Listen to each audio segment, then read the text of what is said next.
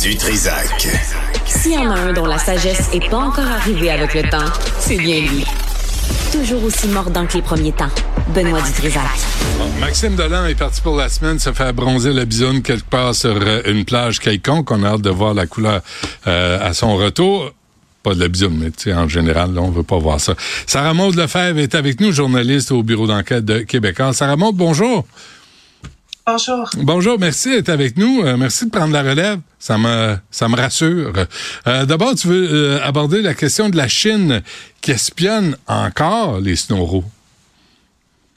Oui, on a mis la main sur un rapport euh, qui date de 2010 du Service canadien du renseignement de sécurité, donc les services secrets canadiens, qui, dans le fond, explique que l'espionnage en provenance de la Chine, l'espionnage industriel, euh, euh, les manœuvres d'ingérence politique, ça date pas d'hier. En fait, c'est depuis le début des années 2000 que la Chine est considérée comme le principal acteur d'ingérence au Canada. Ah oui.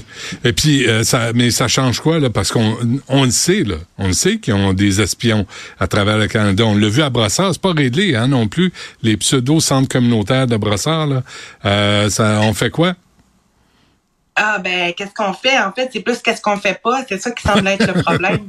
Euh, les, les services secrets canadiens tentent depuis des années d'alerter le gouvernement à ce sujet-là.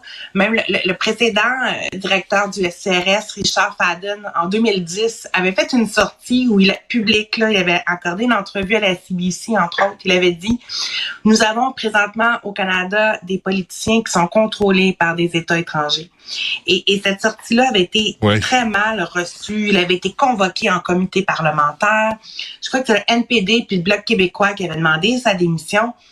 Après, les services canadiens, même s'ils étaient au courant des services secrets de la présence de la Chine, ils n'ont rien dit publiquement pendant des années. C'est seulement dix ans plus tard, en 2019, qu'on a mentionné à nouveau, pour la première fois le problème de la Chine.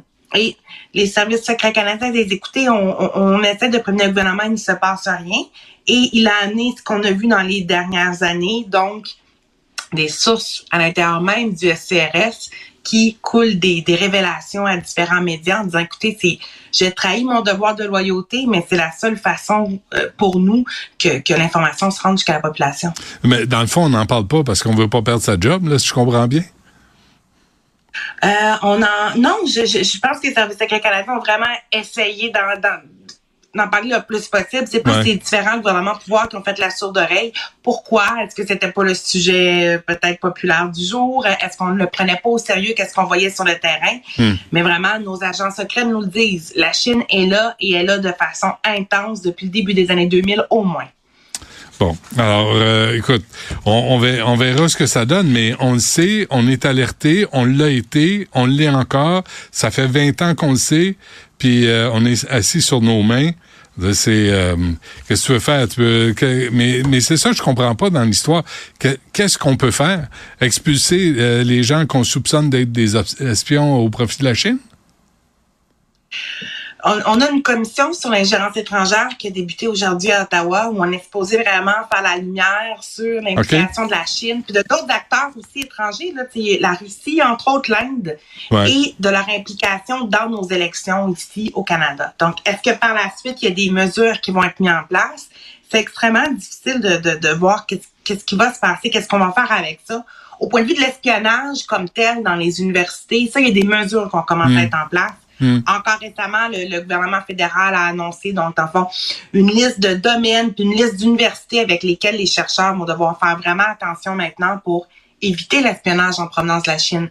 Maintenant, quand on parle de l'ingérence politique, donc du, du rapprochement euh, d'acteurs du gouvernement chinois auprès de nos politiciens, c'est là que ça devient un peu plus compliqué. Comment comment contrer ça? Comment s'assurer que nos politiciens sont pas influencés par la Chine euh, qui, qui- c'est- tout cet aspect-là. Ouais. On demande à nos politiciens de de- de- d'arranger quelque chose qui les concerne eux-mêmes. Mais il y a tout cet aspect-là qui est encore Mm. un peu complexe. Ouais, mais j'imagine c'est au fédéral ça se passe de toute façon. Là. Je pense pas que la Chine euh, ait le goût d'influencer quelqu'un au gouvernement provincial.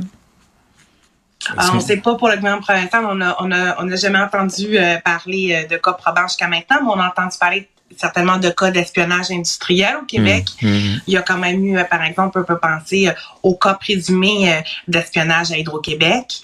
Euh, on a aussi les présumés de police chinois sur lesquels la, Gendarmerie royale du Canada enquête toujours. Donc, hmm. des centres qui sont soupçonnés de faire de, de l'espionnage sur des citoyens d'origine chinoise ici.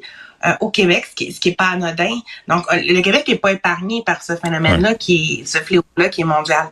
Puis il y a des communistes à Québec solidaire en passant, Sarah Maud. Je t'informe de ça, là. Méfie-toi. Euh, il y a ce juge, on en a parlé euh, beaucoup aujourd'hui, euh, ben, comment il s'appelle? Gérard Dugré. Ce juge-là de la Cour supérieure du Québec, là, qui se la coule douce depuis quatre ans. Oui, c'est un cas assez particulier, en fait. C'est que Gérard Dugré, il a euh, dans le fond, en décembre 2022. Les procédures ont commencé en 2019. Là. Depuis 2019, il ne siège plus du tout à la Cour supérieure du Québec depuis qu'on depuis a commencé une enquête sur lui. Donc, ça fait quatre ans qu'il ne siège plus et qu'il touche un avantageux salaire quand même de 338 000 par année. Ce juge-là, il y a deux ans, le, en fait en décembre 2022, donc un peu un peu moins que ça, euh, le Conseil de la magistrature du Canada a demandé à ce qu'il soit destitué complètement, donc que, que, son statut de juge soit révoqué. Il conteste cette demande-là en révocation. Et tant qu'il conteste, il est encore juge, mm-hmm. parce, puisque il faut vraiment que cette révocation-là soit atteignée par le Parlement et le Sénat canadien pour être effective. Donc, pour l'instant, il conteste. Donc, pendant ce temps, qu'est-ce qui se passe? Ben, il continue d'accumuler des années d'ancienneté comme juge. Donc, la semaine dernière, il a atteint le, le, le seuil minimal de 15 ans d'ancienneté comme juge qui lui donne droit à sa pleine pension euh, comme juge. Donc, peu importe s'il sera révoqué ou pas, qu'est-ce qui va se passer dans l'avenir? Ce juge qui ne siège plus depuis quatre ans, maintenant droit à sa, pleine retraite, depuis la semaine dernière. il y a même eu une augmentation de salaire de presque 50 000 à rien faire. Ça, c'est pas pire quand même, hein?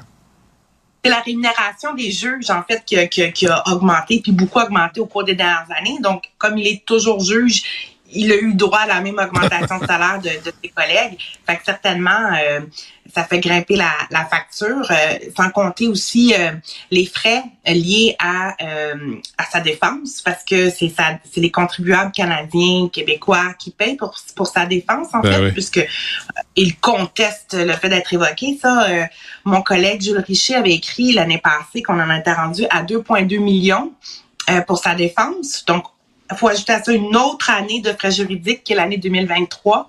Donc euh, oui, ce, juge qui ne siège pas depuis plusieurs années coûte quand même assez cher aux contribuables. Il pourrait peut-être écrire une lettre ouverte puis nous remercier.